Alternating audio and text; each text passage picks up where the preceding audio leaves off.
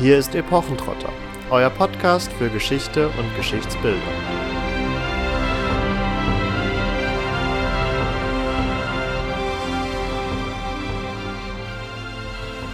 Hallo und herzlich willkommen zu einer weiteren Folge Epochentrotter.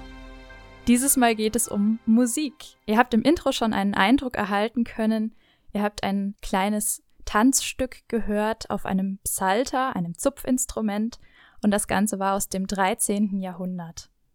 Gerne verbindet man heute mit mittelalterlicher Musik ja eher Bandnamen wie Corvus Corax, Schandmaul, In Extremo oder erst ähnliches. Und in letzter Zeit kam auch noch das sogenannte Bartchor dazu, das oftmals nur noch am Computer entsteht, also gar nicht mehr händisch auf alten Instrumenten erzeugt wird, sondern mit Hilfe von einer KI entsteht. Dann kann es auch schon mal passieren, dass man ein Lied wie Smells Like Teen Spirit auf einmal hört, als hätte es ein Spielmann anno dazumal im Mittelalter auf seiner Drehleier gespielt.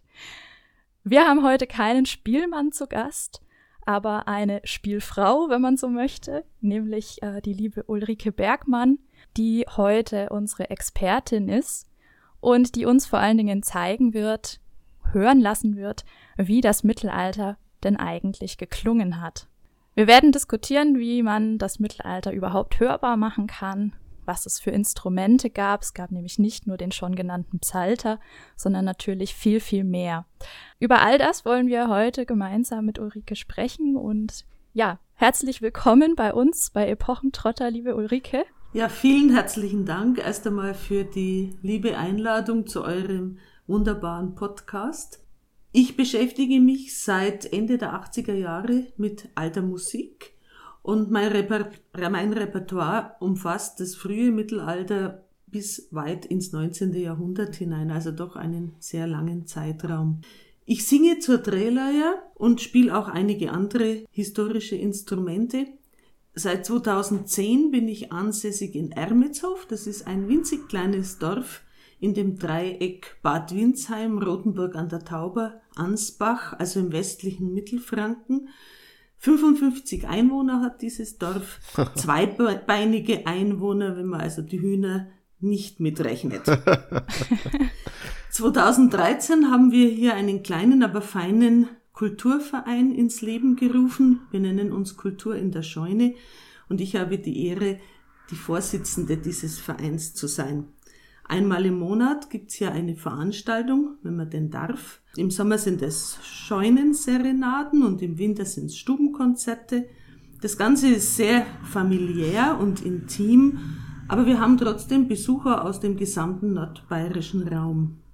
Wir stellen hier selten aufgeführte, aber wertvolle Musik vor, oft in Verbindung mit Literatur. Und ansonsten konzertiere ich auch auswärts, mache musikalische Umrahmung für allerlei Veranstaltungen, Schulkonzerte und was halt so anfällt. Und bist auch unter anderem an Universitäten unterwegs. Da haben wir dich nämlich an der Universität Genf kennengelernt.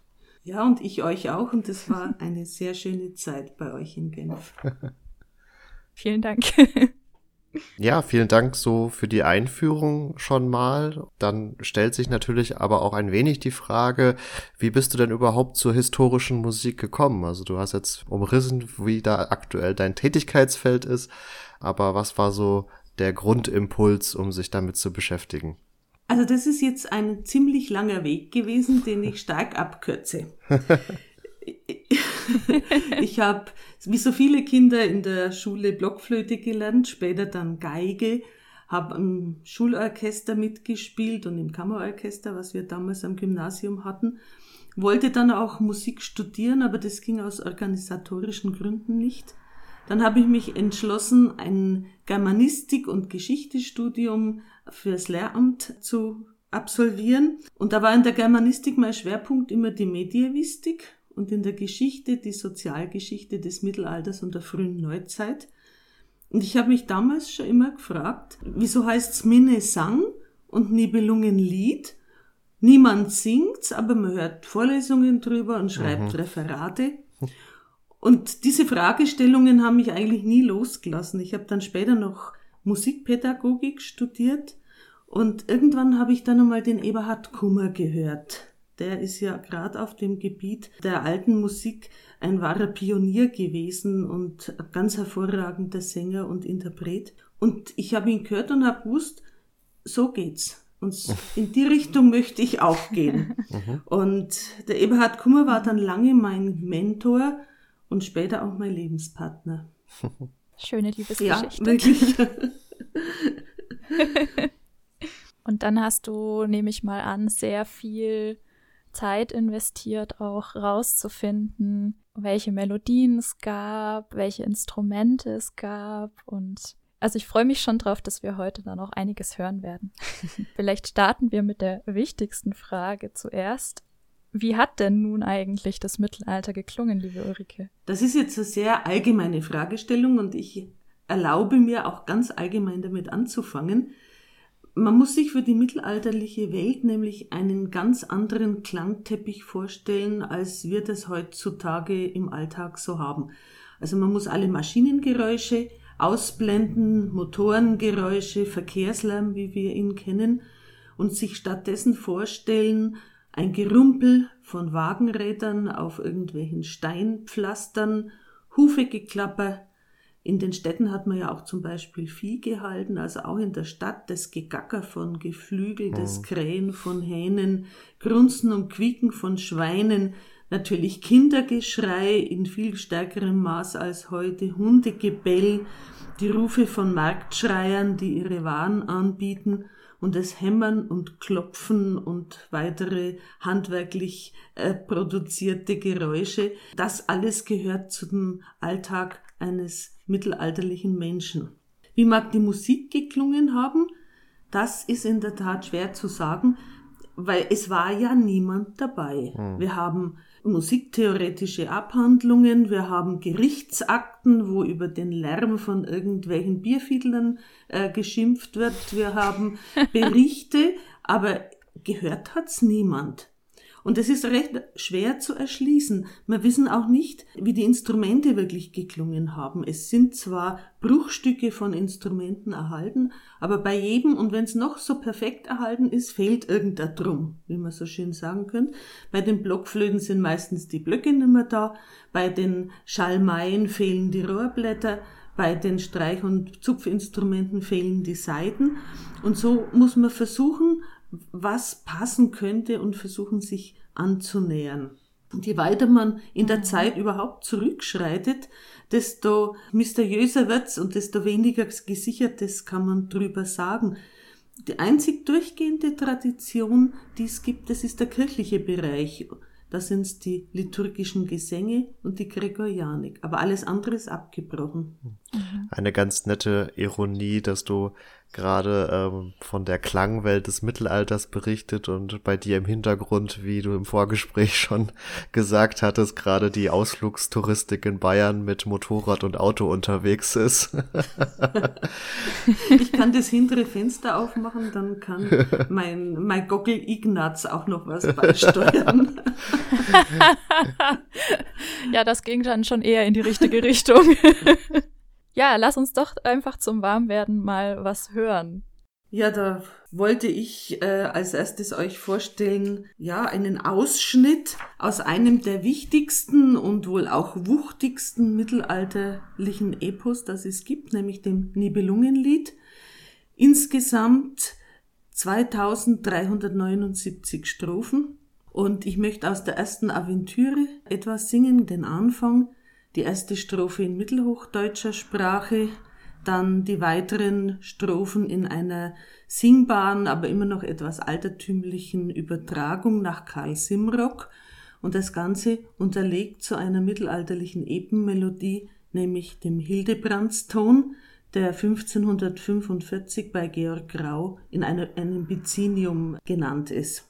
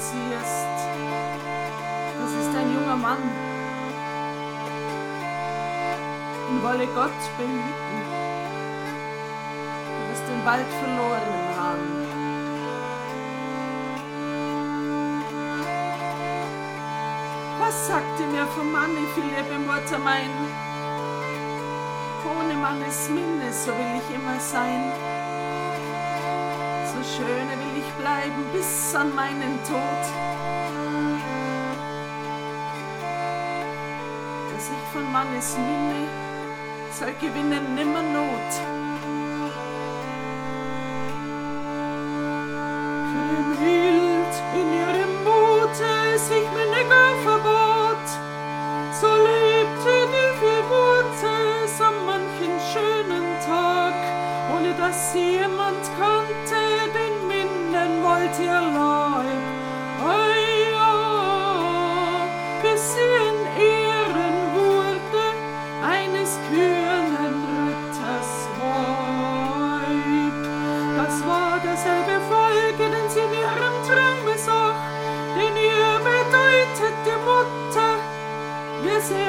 Das Rach an ihren nächsten Verwandten, die ihn erschlagen haben.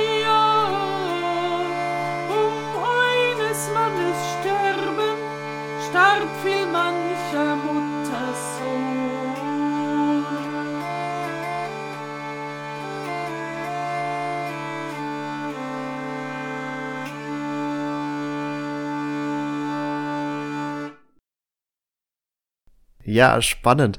Mit was für einem Instrument wurde das denn jetzt gespielt? Das war jetzt eine Drehleier. Eben der Drehleier, die ja gerade schon erklungen ist und ein mechanisches Streichinstrument ist, hat es natürlich auch noch andere Streichinstrumente gegeben. Im ersten Drittel des 10. Jahrhunderts sind bei uns die Streichbögen aufgetaucht, von China kommend.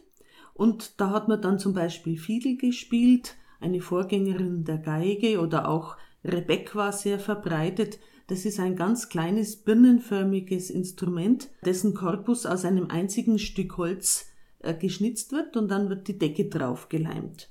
Man hat aber trotzdem auch weiterhin gezupfte und geschlagene Saiteninstrumente genutzt. Das Hackbrett, das man auch als Tambourin bezeichnet hat. Die Laute, wahrscheinlich das bekannteste dieser Instrumente. Oder eben auch der Psalter, den wir am Anfang schon gehört haben, der in der manessischen Liederhandschrift doch zweimal auch abgebildet ist. Es gab eine Vielzahl von Blasinstrumenten. Der Dudelsack war wahrscheinlich das am meisten verbreitete Blasinstrument, vor allem im bäuerlichen Bereich und bei den einfachen Leuten bei Tanzveranstaltungen. Es gab zahllose Flötentypen, da kommen wir später noch einmal drauf. Es gab Schalmeien, also Frühformen der Oboe, Doppelrohrblattinstrumente, die man dann ab dem 15., 16. Jahrhundert auch noch mit einer Windkapsel versehen hat, so dass das Rohrblatt geschützt war. Das waren dann Krummhörner, Rauschpfeifen oder Schreierpfeifen, wie man sie bezeichnenderweise auch genannt hat. Es gab Trompeten, Metallinstrumente waren aber ein Privileg des Adels und der Obrigkeit. Mhm. Also Stadtpfeifer zum Beispiel mhm. haben Metallinstrument, metallene Instrumente gespielt, aber auch Hörner, Naturhörner waren verbreitet in, bei Jagdszenen zum Beispiel. Man hat natürlich Orgel gespielt und da gab es auch ganz kleine handliche Exemplare des Portativ, das wirklich eine Person blasen und spielen konnte. Und Trommeln und Päuglein. Aber die waren immer sehr klein. Und wenn man jetzt bei modernen Festen, mittelalterlichen Festen Gruppen sieht, die Riesentrommeln auffahren von der Dimension eines Whirlpools, dann ist das äh, eigentlich nicht mehr, nicht mittelalterlich. Das hat zwar einen großen Effekt, mhm. aber es ist nicht mittelalterlich, denn mittelalterliche Musik war im Grunde eine relativ leise Musik. Mhm. Also als ich in den 80er Jahren damit begonnen habe, war das furchtbar schwer rauszukriegen, welches Instrument baut mir wer. Mhm. Das war so eine Art Geheimtipp. Mittlerweile ist das aber kein Problem mehr. Man muss nur ins Internet reinschauen und da findet man dann Listen mit wirklich guten Instrumentenbauern. Mhm. Okay. Also falls jemand von euch Lust bekommen hat, könnt ihr euch da mal durchklicken. Ja, das, was du gerade angesprochen hast, dass die Musik insgesamt leiser war, hat würde ich jetzt auch behaupten. Also das Bedürfnis, es lauter zu machen, war ja gar nicht da, weil du hast ja eingangs schon erwähnt, also diese Klangwelt, die zeitgenössische, die war ja per se schon ruhiger als das, was uns heute begegnet. Also da war der Drang, das zu übertönen, glaube ich, auch einfach geringer. Oder man musste nicht so einen großen Aufwand betreiben, um die Melodie oder die Musik erklingen zu lassen, oder? Naja, man hat halt spielen müssen und je nach können und Fähigkeiten und Fertigkeiten mhm. war das halt dann besser oder schlechter, aber die, an der Lautstärke konnte man nichts machen. Mhm. Es hat ja keine großen Bassboxen gegeben ja, oder sowas. Es, ja, man, ja. Hat, man hat sich wirklich auf das, was man manuell machen konnte, mit dem mhm. Gerät, das man in der Hand gehabt hat, da hat man sich drauf beschränken müssen. Mhm. Übrigens, falls ihr euch trotz der sehr sprechenden Namen der Instrumente, die jetzt nicht alle vorstellen konntet, ihr findet auf unseren sozialen Medien natürlich die nächsten Tage hinweg noch einiges an Bildmaterial, wo auch die Namen natürlich nochmal dabei stehen. Und weil es so schön war, wollen wir natürlich noch mehr hören und auch noch mehr Instrumente hören. Und du hast uns noch den Parzival mitgebracht. Genau, und zwar auch wieder den Anfang dieses großen Romans, Parzival von Wolfram von Eschenbach, auch aus dem 13. Jahrhundert. Dieser Roman hat sich ja im Mittelalter einer ganz enormen Bekanntheit erfreut. Und eine Melodie dazu gibt's nicht, obwohl es von Wolfram von Eschenbach tatsächlich eine Melodie gibt, und zwar den Titurell-Ton, äh, den sogenannten, der eben zu der Dichtung Titurell passt und der auf Wolfram von Eschenbach tatsächlich zurückgeht. Die, den Parzival habe ich mit der Melodie Pangelingua unterlegt. Das ist eine Melodie des 10. und 11. Jahrhunderts. die aus der Benediktinerabtei Moissac stammt und ich begleite das mit einer kleinen keltischen Schoßharfe. So wie man sie auf der irischen Flagge findet oder wie muss man sich die vorstellen? Noch ein bisschen kleiner. Die, die irische ist etwas größer. Inhaltlich geht's bei dieser bei diesem Anfang vor allem um das Elstergleichnis, was ja ein sehr rätselhaftes Bild ist und immer wieder zu neuen Interpretationen anregt. Kurz gesagt, es wird also das Gefieder der Elster, schwarz und weiß, letztendlich mit dem Charakter der Menschen in Relation gesetzt, wo es ja auch schwarz-weiß gibt, gut, böse. Das Ganze ist aber recht rätselhaft. Aber damit beginnt eben dieser, dieser wichtige mittelalterliche Roman.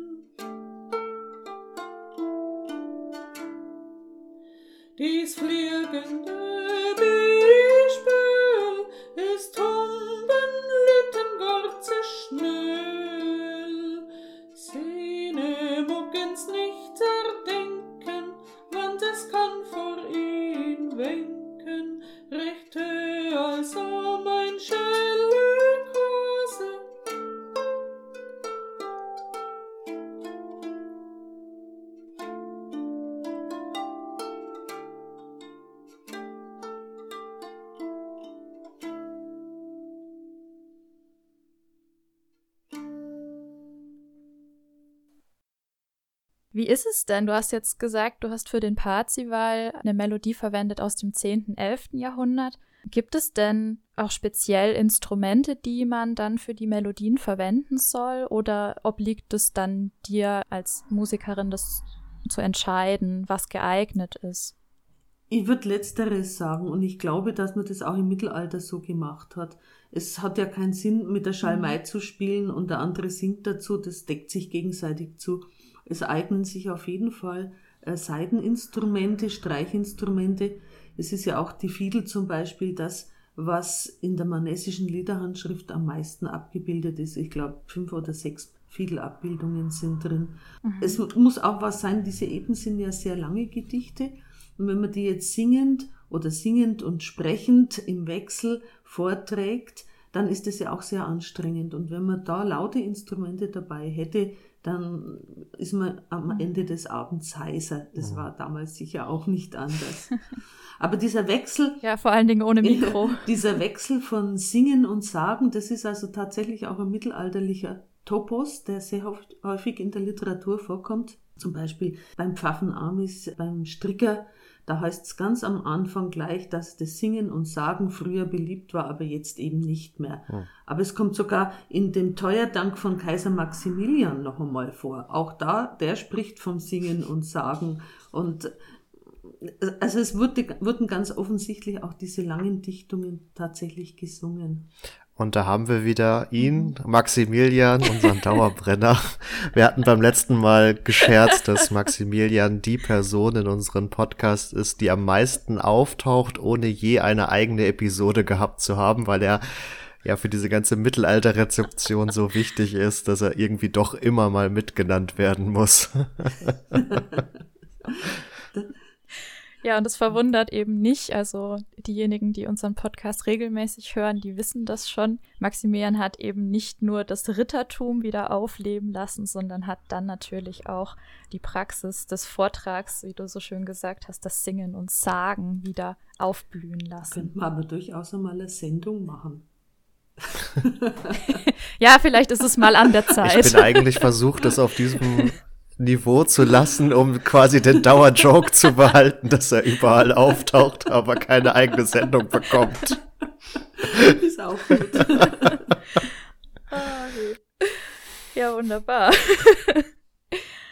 Gut, wir hätten jetzt den Untanslav als nächste Hörprobe. Was genau hat's denn damit auf sich? Ja, das ist ein Lied des Mönchs von Salzburg das war ein sehr produktiver Minnesänger, der in der zweiten Hälfte des 14. Jahrhunderts gelebt hat.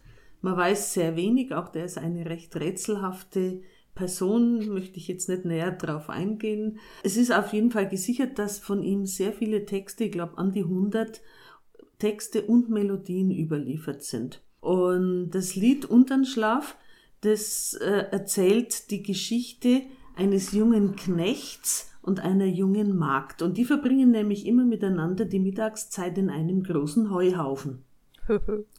und da entwickelt sich dann ein Dialog. Sie sagt, ich muss jetzt los, ich muss jetzt ich habe viel zu lang bei dir geschlafen, ich treibe immer die Kühe zu spät runter und alle lachen schon über mich, weil ich immer so spät dran bin. Und er sagt dann, ja, ich lass dich jetzt aber nicht fort. Und sie sagt, doch, ich muss fort, ich, verdien, ich verliere meinen Dienst, Verdienst und ich verliere meinen Lohn und äh, ich muss einfach los. Und er sagt, wenn du jetzt gehst, dann weiß ich genau, dass du mir untreu bist.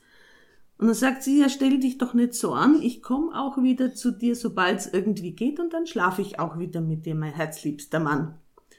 Und am Schluss heißt's, ja, so geht's halt einem armen Knecht, aber in Wirklichkeit will der gar nichts anderes als diese Magd, auch wenn die immer wieder weggeht. Er will keinen Zoppelpelz, kein Gold, kein Silber, gar nichts, sondern nur diese junge Magd, weil wenn die in der Früh aufwacht, dann heizt sie ihm so ein, dass sein Herz vor Freude in die Höhe schwebt. Weil, so heißt es im Refrain, ein frische, wohlgemurte Dirn kann und weiß Gelümpf, darum sorgt niemand um die Iren, es ist nur ihr Schimpf. Das heißt, übersetzt in etwa, eine junge, lebenslustige Magd weiß ganz genau, was sie tut, und darum geht's auch niemandem was an, wie, und das inkludiert natürlich auch mit wem sie sich vergnügt. Mhm.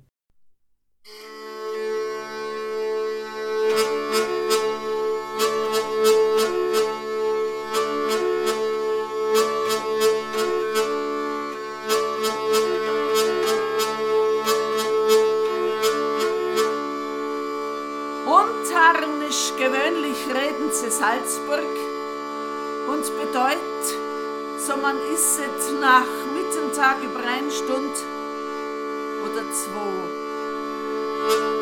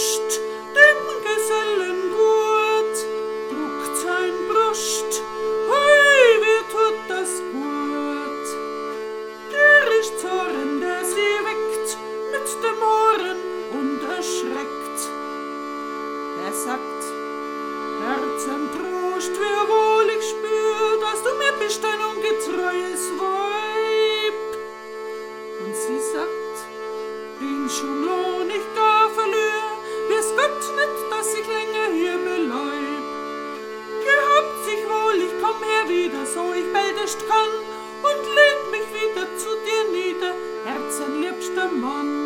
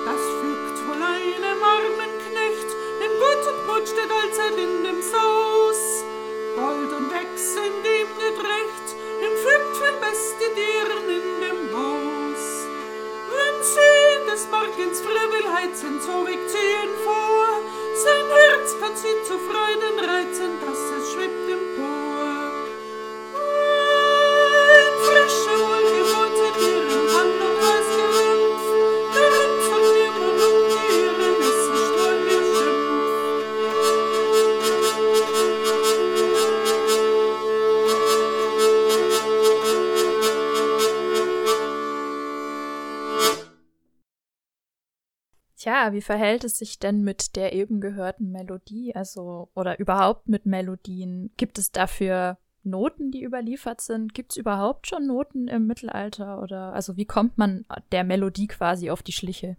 Es sind Melodien überliefert, aber viel weniger, als es Liedtexte gibt. Und je weiter man in der Zeit zurückgeht, desto schwerer sind die Notenzeichen, man nennt sie Neumen, zu definieren. In der Frühzeit sind diese Neumen nämlich nur so kleine Häkelchen oder Pünktchen oder kleine Kürfchen.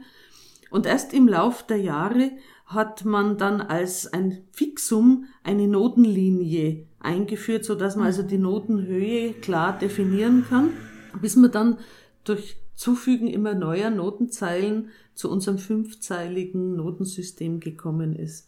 Der Rhythmus wurde lange gar nicht definiert. Das ist also eine sehr unklare oder offene Interpretationsmöglichkeit auch. Ja, da es sehr viel weniger Melodien als Texte gab, hat man zu einem probaten Mittel gegriffen, der sogenannten Kontrafaktur. Das war eine Methode, die man seit dem Mittelalter gern verwendet hat. Man hat also immer wieder auf dieselbe Melodie neue Texte gemacht. Und so kann man jetzt auch vorgehen, wenn man einen zum Beispiel äh, Text eines Minneliedes äh, vortragen möchte, musikalisch vortragen möchte, dann sucht man einfach nach einer passenden Melodie aus dieser Zeit und legt den Text unter.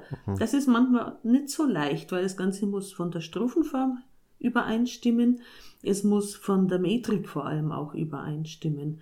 Und manchmal hat man dann trotzdem noch zwei oder drei Silben übrig, die irgendwie zu keiner Note passen. Da muss man halt überlegen, wie man das hinkriegt. Und so ein mittelalterlicher Kantor, der musste das können. Es ist so, dass zum Beispiel Walter von der Vogelweide keine einzige Melodie gesichert zuordnenbar ist.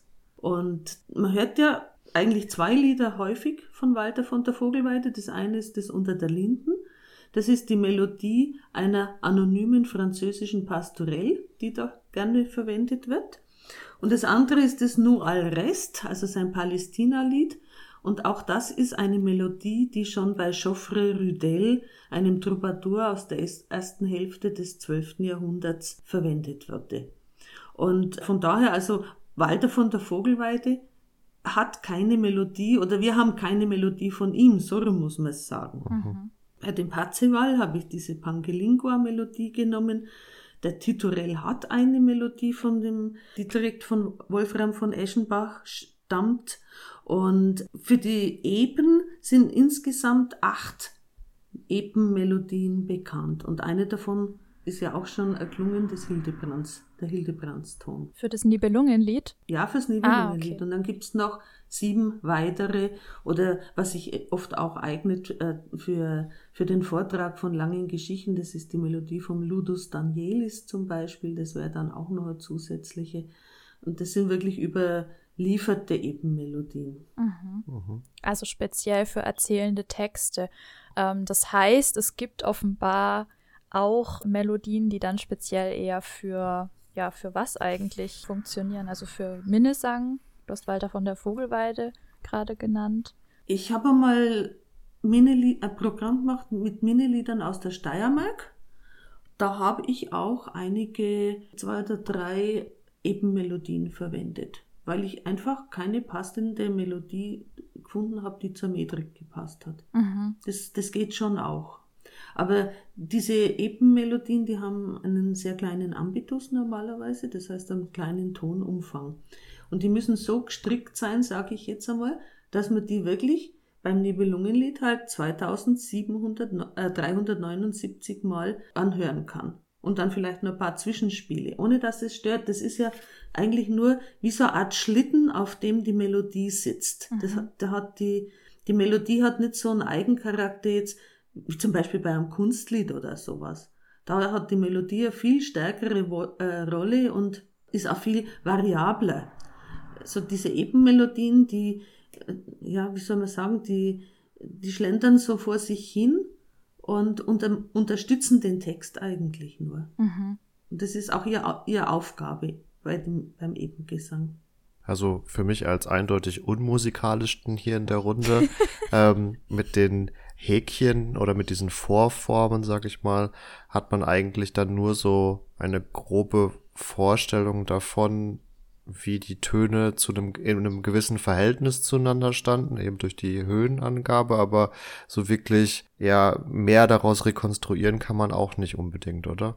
Naja, da gibt's natürlich dann Wissenschaftler, die wirklich darauf spezialisiert sind, äh, diese, diese Notenschriften umzusetzen. Ich muss ganz ehrlich sagen, da habe ich gar nicht, hätte ich gar nicht Zeit dafür. Ich verwende dann natürlich auch äh, Übertragungen, die schon andere Leute gemacht haben. Wenn ich jetzt aber zum Beispiel von Oswald von Wolkenstein was singe, dann schaue ich schon in die Handschriften rein, weil das ist äh, aufgrund der, der Notenschrift, die, damals, die es damals gegeben hat, schon viel besser nachvollziehbar, was er eigentlich gemeint hat. Mhm. Aber bei den frühen, ganz frühen Notationen, das sind tatsächlich eher vage Verläufe. Und es gibt auch Wissenschaftler, die sagen, dass das wahrscheinlich für den Dirigenten oder für den, der den, äh, dieses Ensemble halt geleitet hat, eher so eine Hilfsmöglichkeit war, wie er dann durch die Handbewegung den anderen die, den Tonverlauf anzeigen konnte. Mhm. Also die Pünktchen und Häkchen als Hände, die vor einem rumgestikulieren und die, die Tonhöhe anzeigen, finde ich eine sehr schöne Vorstellung. Wenn wir schon bei Vorstellungen sind, also wir haben jetzt viel drüber gesprochen, wie so ein Vortrag von einem Epos vielleicht abgelaufen sein könnte. Es ist schon gefallen, dass das also ja ein sehr langer Text ist, den man natürlich auch versucht hat, ein bisschen ansprechend zu gestalten, indem man abgewechselt hat, mal gesungene Passagen, mal gesprochene Passagen. Ja, es gab nicht nur Vorträge natürlich von Werken auf Deutsch, auf der Volkssprache, damals Mittelhochdeutsch, sondern es gab natürlich auch lateinische Lieder und da sind wir bei der geistlichen Musik. Ja, die geistliche Musik, natürlich vorwiegend in lateinischer Sprache, stellt tatsächlich den größten Anteil überlieferter mittelalterlicher Musik dar. Das war aber im Normalfall keine Vortragsmusik, sondern das war eingebunden in die Liturgie, in die Messen und das diente tatsächlich dem Lob Gottes. Und das größte musikalische Werk eigentlich, das eine mittelalterliche Person hinterlassen hat, das stammt von Hildegard von Bingen. Und das sind genau die Gesänge, nämlich die Nonnen dann eben bei ihren vielen Stundengebeten und was da alles anfiel, gesungen haben. Und Hildegard von Bingen hat ein sehr schönes Bild gebracht. Sie hat nämlich gesagt, der Mensch ist ja durch die Vertreibung aus dem Paradies letztendlich von Gott abgeschnitten. Und durch die Musik hat er wieder Teil an dem Göttlichen oder das ist so seine Möglichkeit, wieder in, in das Göttliche, an das Göttliche irgendwie anzudocken und das zu berühren. Hm. Und das ist eigentlich ein sehr schönes Bild. Mhm. Auf ja, jeden Fall. Auf jeden Fall, ja. Ja, das ist eben das eine, das ist eben der größte Block. Dann den Minnesang haben wir schon erwähnt. Tanzmusik hat es natürlich auch gegeben. Das dürfte ein sehr, sehr großer Anteil im täglichen Leben gewesen sein. Aber zumindest aus Deutschland ist da aus, gerade aus dem Mittelalter fast gar nichts überliefert. Ein bisschen anders ist es in Italien beispielsweise, wo sehr schöne Tänze aus dem Trecento überliefert sind. Aber auch aus Frankreich gibt es ein bisschen mehr, aber in Deutschland ist das sehr, sehr wenig überliefert, was damit zusammenhängt natürlich, dass weltliche Musik und gerade auch Tanzmusik, die des Teufels ja war, zumindest von kirchlicher Seite immer als sehr anrüchig betrachtet worden ist und Pergament war teuer und dann hat man das nicht für so einen, für so einen Mist da verwendet. Sowas haben wir ja gerade äh, ganz am Anfang schon gehört. Ne? Das war ja ein solches Tanzmusikstück. Estampidus wahrscheinlich auch eben aus dem, aus dem Französischen mhm. kommend. Ja, schade. Die Deutschen haben nicht so gern getanzt. Doch, die haben schon gern getanzt, aber man hat es halt nicht aufgeschrieben. Ja, ja. Die Spielleute waren ja auch, die die Tanzmusik gespielt haben, sicher eher arme Schlucker. Mhm. Wo hätten die da Pergament herkriegen sollen und wie viele hätten denn überhaupt schreiben können? Ja, nur dazu genau. irgendwelche Noten schreiben können, Richtig, egal welche ja. Entwicklungsstufe die, die Noten in ihrer Zeit gerade waren. Also das, das, das ist ja einfach nicht ausgegangen. Und die wenigen Beispiele, die man hat, die sind dann oft irgendwie so als Marginalien in irgendwelchen Handschriften hinten, so auf der letzten Seite, wo noch ein bisschen Platz war oder so, hat sich jemand dann schneller mal ein, eine Notiz gemacht für irgendeinen Melodieverlauf. Mhm. Mhm. Ist überhaupt, wenn man Handschriftenkunde studiert, immer das Interessanteste, was so am Rand hingekritzelt wird oder mhm. womit die Seiten äh, gebunden wurden, so Pergamentfetzen. Da hat die Germanistik auch das ein oder andere Fragment noch gefunden, wo wir dann in einer Handschrift aus dem 16. Jahrhundert zum Beispiel auf einmal ein Stückchen vom Erik von Hartmann von Aue wiederfinden oder so ähnlich. Also da kann man genau. tolle Sachen finden und anscheinend eben auch Musik. Sehr schön. Na, das ist wie bei der in, der, in der modernen Gesellschaft auch die informellen Gespräche, die sind oft die interessantesten. Ne? Ja, tatsächlich. ja, und dann eben gab es natürlich schon sowas auch wie Lied, äh, Liedsammlungen. Die älteste oder eine der ältesten dürfte die Sammlung Carmina Burana sein. War eine Vagantendichtung äh, vermutlich, äh, wo dann oft auch der Wechsel von Mittelhochdeutsch, Latein da ist, provenzalische Texte sind drin und alles mhm. Mögliche.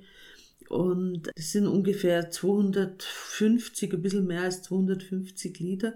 Davon sind 40 Lieder neumiert, also mit Neumen versehen.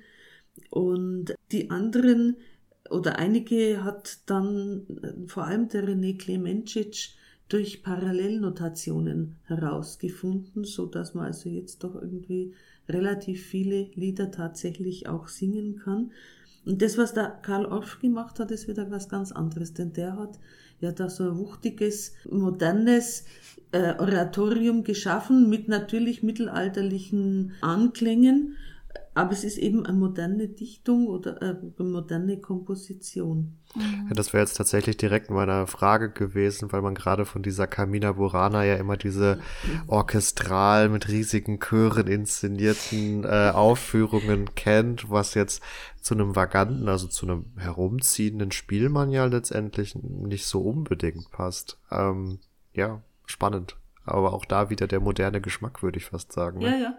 Natürlich. Das ist ja auch ein sehr, sehr interessantes Werk, aber es ist halt, es ist einfach halt was Eigenes. Mhm.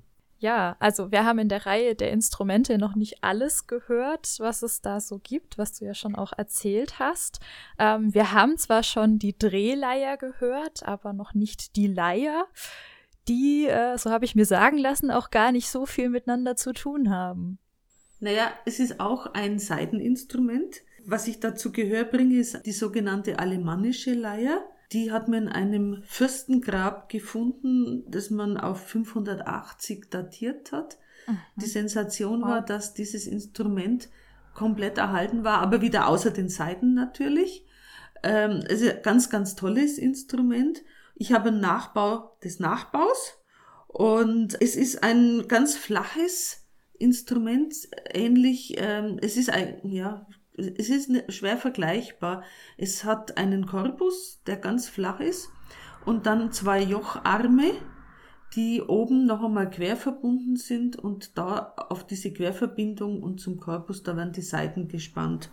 Und ähm, man kann das Instrument zum Beispiel mit einem Plektrum zupfen, also einer Feder oder ein Stückchen Horn oder je nach Geschmack auch. Horn klingt natürlich härter, muss man schauen, was einem gefällt. Hm. Und ich habe äh, das verwendet für ein Lied eben aus den Carmina Burana Dulce Solum. Das ist ein Lied eines wahrscheinlich jungen Mannes, der seine Heimat verlässt und der noch einmal klagt, dass er jetzt weg muss und in die Fremde zieht und dass es aber zu Hause so schön war und er möchte Dank sagen diesem Ort, an dem er zu Hause war. Oh, schön. Ein Lied für alle ausziehenden Studenten. ja, ja, ja, ja. In Zeiten von Corona. ja, gut. Salz in die Wunden.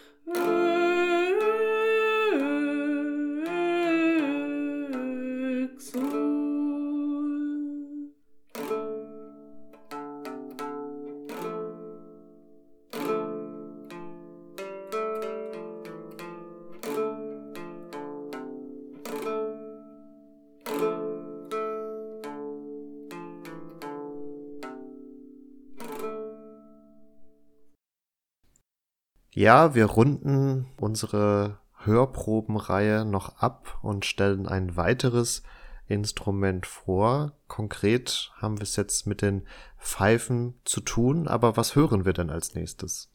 Ja, ihr hört zum einen ein Stück, das auf einen französischen Troubadour zurückgeht, C'est la fin. Das habe ich eingespielt mit einer Knochenflöte und zwar ist es das Schienbein eines Rehs gewesen. Man hat ein solches Instrument in der Nürnberger Kreuzgasse gefunden. Da hat man große archäologische Grabungen durchgeführt. Und das ist ganz toll, weil dieses Instrument, das man da gefunden hat, hat schon sieben vorderständige Löcher plus ein Daumenloch, gleicht also im Wesentlichen schon unserer Blockflöte und es wird datiert aus dem ausgehenden Mittelalter. Mhm. Und ein solch ähnliches Instrument habe ich.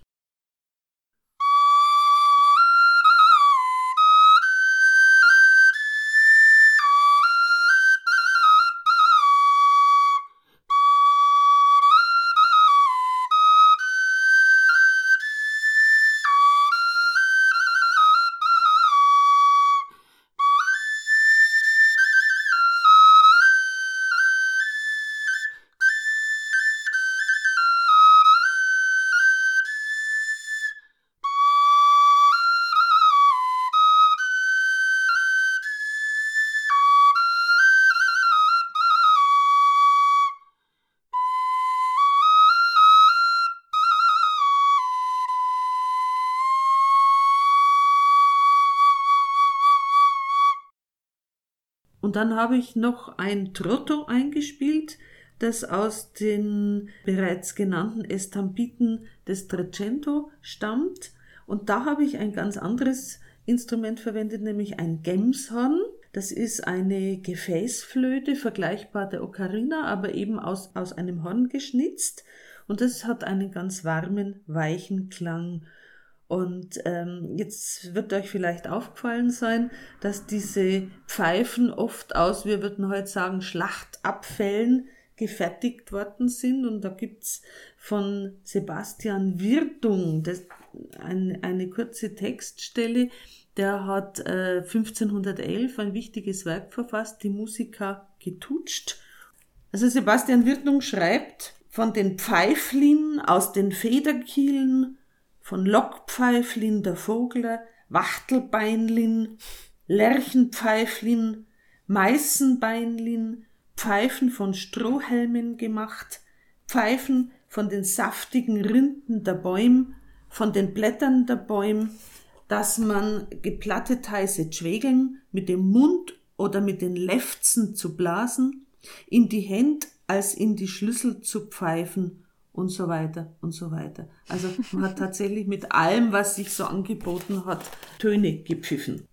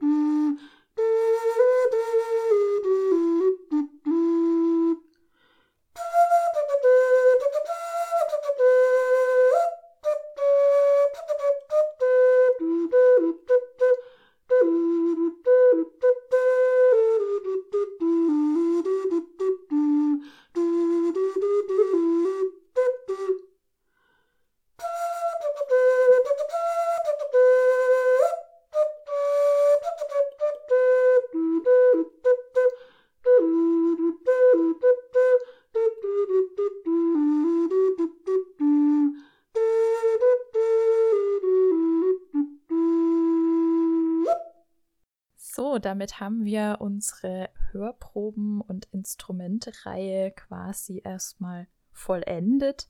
Aber das Spannende, was sicherlich auch unsere Hörer interessiert, ist, wie denn so ein Vortrag insgesamt abgelaufen ist. Also es wurde ja sicherlich nicht nur so inszeniert, dass eine Person dasteht und singt, sondern es gab sicherlich auch andere Möglichkeiten vorzutragen, also eben mit Instrument oder was, was hast du noch rausgefunden bei deinen Recherchen? Was gibt es für Möglichkeiten, um Musik im Mittelalter zu präsentieren? Im höfischen Bereich ging es sicher immer um die Unterhaltung des Bürgern. Der wollte niveauvolle Geschichten hören, der wollte schöne Melodien hören, der wollte was Neues erfahren und hat sich gefreut, wenn da ein Spielmann kam und ihm was vorgetragen hat. Ich persönlich glaube nicht, dass es große Ensembles in der Form gegeben hat, äh, sondern dass es tatsächlich meistens Einzelkämpfer waren oder einzelne Personen waren. Mhm. Wenn man die manessische Liederhandschrift wieder hernimmt, dann sieht man ein Sänger und vielleicht ein Instrumentalist oder ein zweiter. Aber dass es so Ensembles gegeben hat, die so im Wechsel gesungen haben, glaube ich eher nicht. Aber wie gesagt, es war niemand letztendlich dabei. Ich glaube, dass heute die Instrumente überschätzt werden. Ich glaube, dass man mehr reinen Gesang gemacht hat. Mhm.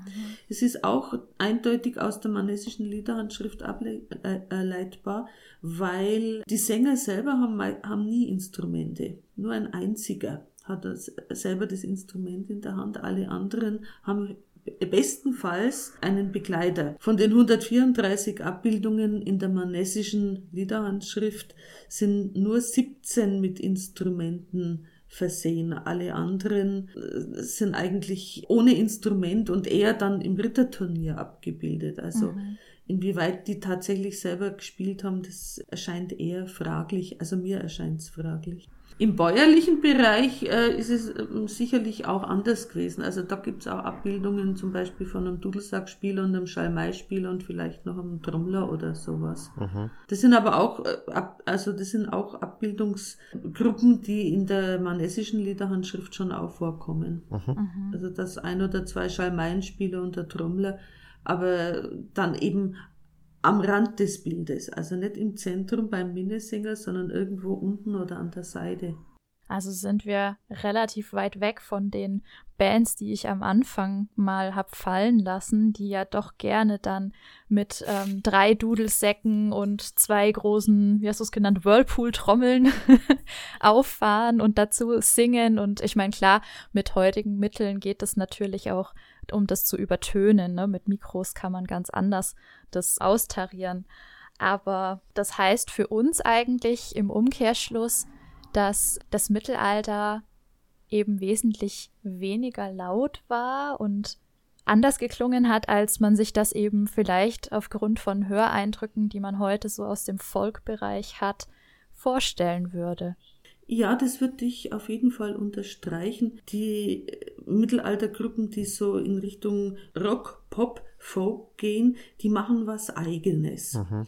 Und demgegenüber steht die mittelalterliche Musik, die zum einen überwiegend vokale Musik gewesen sein dürfte, die weitgehend, zumindest in unserem Kulturkreis, äh, einstimmig gewesen ist, sehr lang. Also Mehrstimmigkeit kommt eigentlich erst so ab 1450 bei uns auf. Und diese einstimmige Musik, die lebt aus der Spannung zwischen zwei Tönen, die nacheinander folgen. Mhm. Und es gibt zum Beispiel eine ganz interessante äh, Stelle beim Kaspar von der Rhön, 1470 in seinem Epos Laurin. Der erzählt nämlich davon, dass da vier Zwerge singen bei dem Laurin, der ja König der Zwerge ist. Äh, da singen vier Zwerge vierstimmig miteinander. Und daneben gibt's aber einen, der singt, wie er schreibt, aus voller Gorgel und das dürfte dann eben ein Eben- oder Balladensänger sein, der mit seinen Geschichten das Publikum unterhält. Mhm. Also einstimmige Musik, überwiegend vokale Musik, Mittelalterliche Musik hat auch keinen durchschlagenden Beat gehabt, also keinen so strengen Rhythmus, so einen hämmernden, sondern dürfte eher oft auch freirhythmisch gewesen sein. Mhm. Hat ja auch den Rhythmus nicht aufgezeichnet, also das dürfte ein bisschen anders, äh, ein bisschen anders gewichtet gewesen sein. Es sind eigene Tonarten, nämlich die sogenannten Kirchentonarten, die sich von unserem Dur- und Moll-System dadurch unterscheiden, dass sie an anderen Stellen die Halbtonschritte einfügen und damit zum Teil sogar orientalisch klingen. Und weiterer Punkt ist noch, dass doch ein großer, großer Teil der Musik eben geistliche Musik ist, die man heute mit mittelalterlicher Musik gar nicht unbedingt so in Verbindung bringt, wenn man an mittelalterliche Musik denkt. Mhm. Da denkt man dann doch eher so an das, was, äh, was man so landläufig hört. Denn Bands wie Corvus Corax und was du sonst noch genannt hast, die haben ja große Medienpräsenz mhm. mhm. und äh, sind damit auch geschmacksbildend und auch überhaupt allgemeinbildend unterwegs.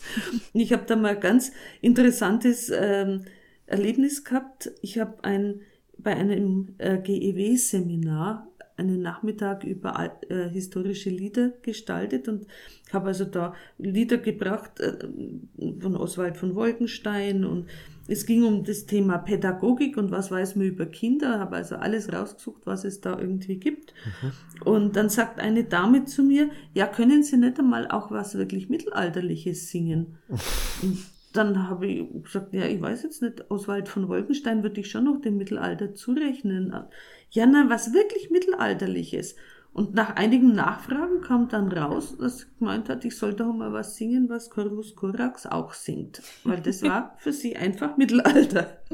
Ja, das äh, hast du, glaube ich, schon ganz gut auf den Punkt gebracht, da mit der Medienpräsenz, die ja dann sowohl darüber geht, aber auch über die doch sehr zahlreichen Mittelaltermärkte der letzten 20, 30 Jahre, wo ja zu jedem guten Fest auch mindestens eine dieser Bands ähm, gehört und dann auch mit teils elektronischer Verstärkung dafür sorgt, wirklich auf dem ganzen Platz gehört zu werden, auch wenn man nicht unbedingt direkt vor der Bühne steht. Und ich finde es da einfach sehr interessant, wie die, die Hörgewohnheiten sich dann über Jahrhunderte hinweg einfach verändert haben. Also wenn ich mich richtig erinnere, ähm, hattest du in einem der Vorgespräche auch einmal erwähnt, dass, jetzt muss ich gucken, dass ich das noch richtig wieder auf die Kette bringe, dass in einem Stück so ein sehr basslastiger, durchgängiger Ton eigentlich immer vorhanden ist, was ein Hörer des 21. Jahrhunderts eher als unangenehm empfinden würde, weil dieser, dieser sonorige Ton die ganze Zeit durchschwingt. Äh, du meinst jetzt äh, die Badun-Mehrstimmigkeit?